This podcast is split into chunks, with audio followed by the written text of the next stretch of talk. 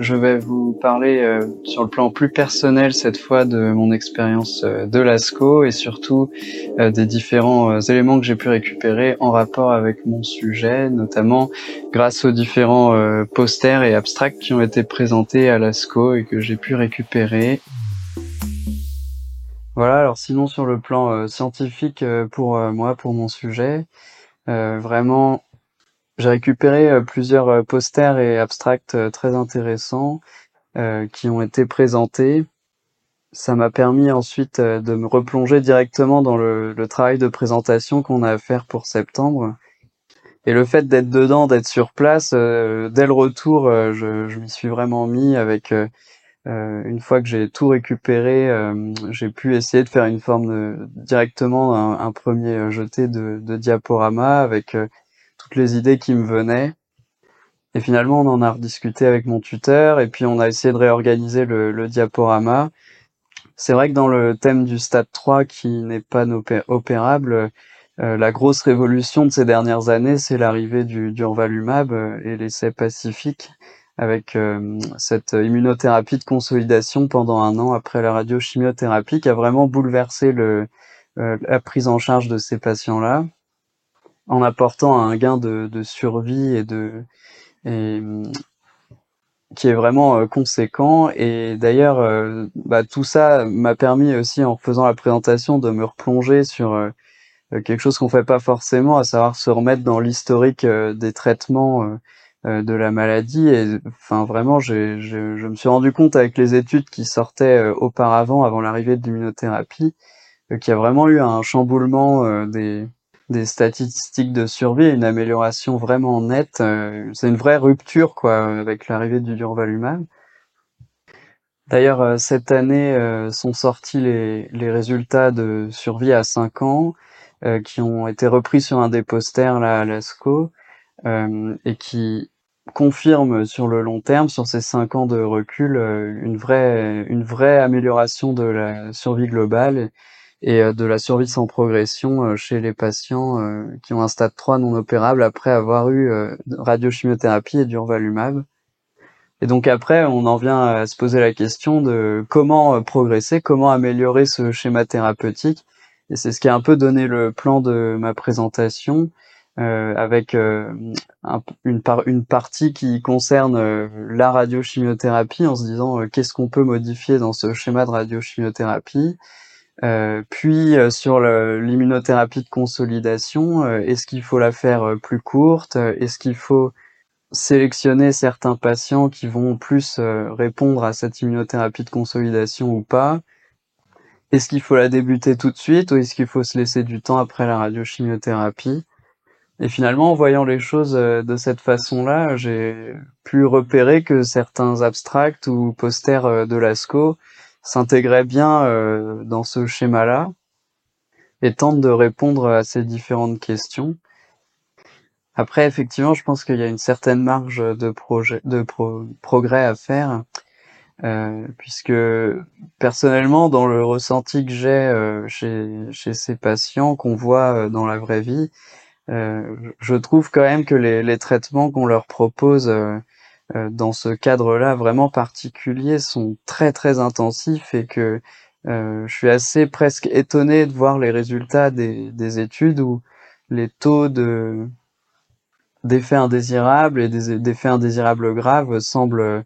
semblent vraiment euh, faibles par rapport à ce qu'on pourrait constater dans la vraie vie ou alors euh, c'est aussi le, le biais dû aux études avec une sélection de patients qui sont vraiment très très en forme et dans la vraie vie, on retrouve euh, pas toujours euh, ces cadres-là, ou, ou alors comme on veut espérer euh, voir le patient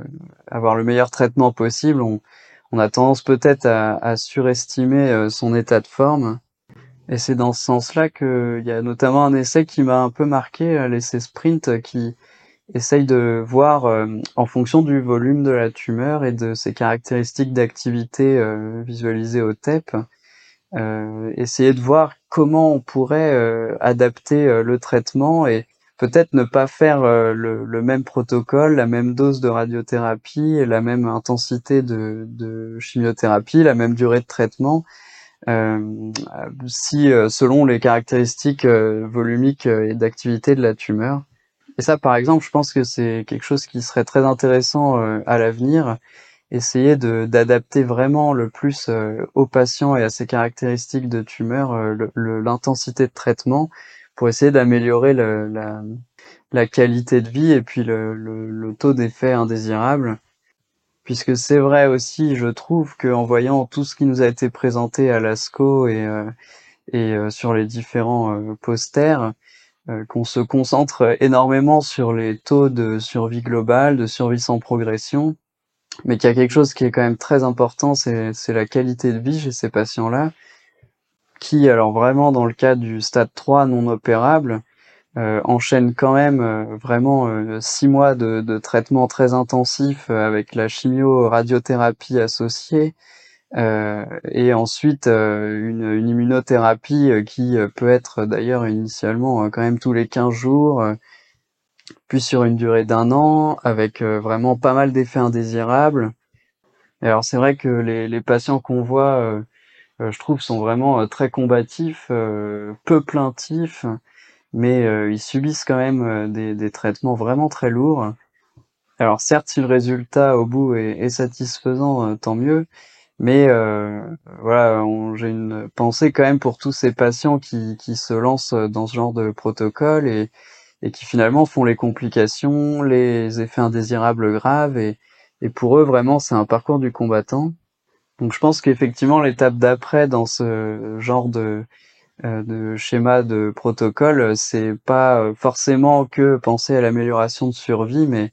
évidemment essayer de doser euh, l'intensité de traitement et, et l'objectif de replacer un peu aussi la qualité de vie comme un, des objectifs. Puis c'est un peu le l'effet qu'ont pu me faire certaines études qui ont été présentées, alors là plutôt peut-être même dans le, dans le stade 4 métastatique, ou alors déjà qu'on est passé euh, sur les recommandations à de la chimio-immunothérapie, euh, quand on voit qu'on se retrouve euh, avec parfois même un anti-angiogénique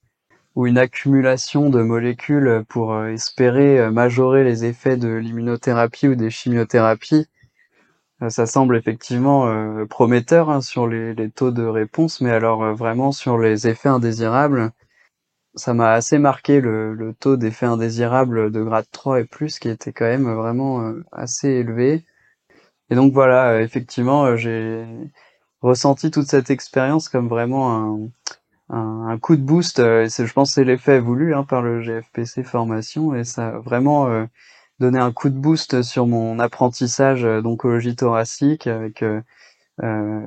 beaucoup de données qui ont été présentées, qui étaient intéressantes. Ensuite, au retour, euh, vraiment une, une sorte d'émulation avec une envie de se replonger dans les études, de se replonger sur ce qui nous a été présenté. Euh, et puis, euh, une impression d'avoir appris quand même plein de choses en très peu de temps. Et c'était vraiment super, une super expérience. Et donc, je remercie vraiment le GFPC pour ça. Et mon tuteur aussi qui m'a poussé pour, pour candidater. Merci à lui. Et voilà, et à bientôt peut-être pour un nouvel épisode. Le Club des 5 est un podcast créé par le groupe français de pneumocancérologie. Chaque semaine, retrouvez nos 5 jeunes pneumocancérologues dans leur quotidien de professionnels de santé. Le Club des 5 est une production de l'agence Intuiti, disponible sur toutes les plateformes d'écoute.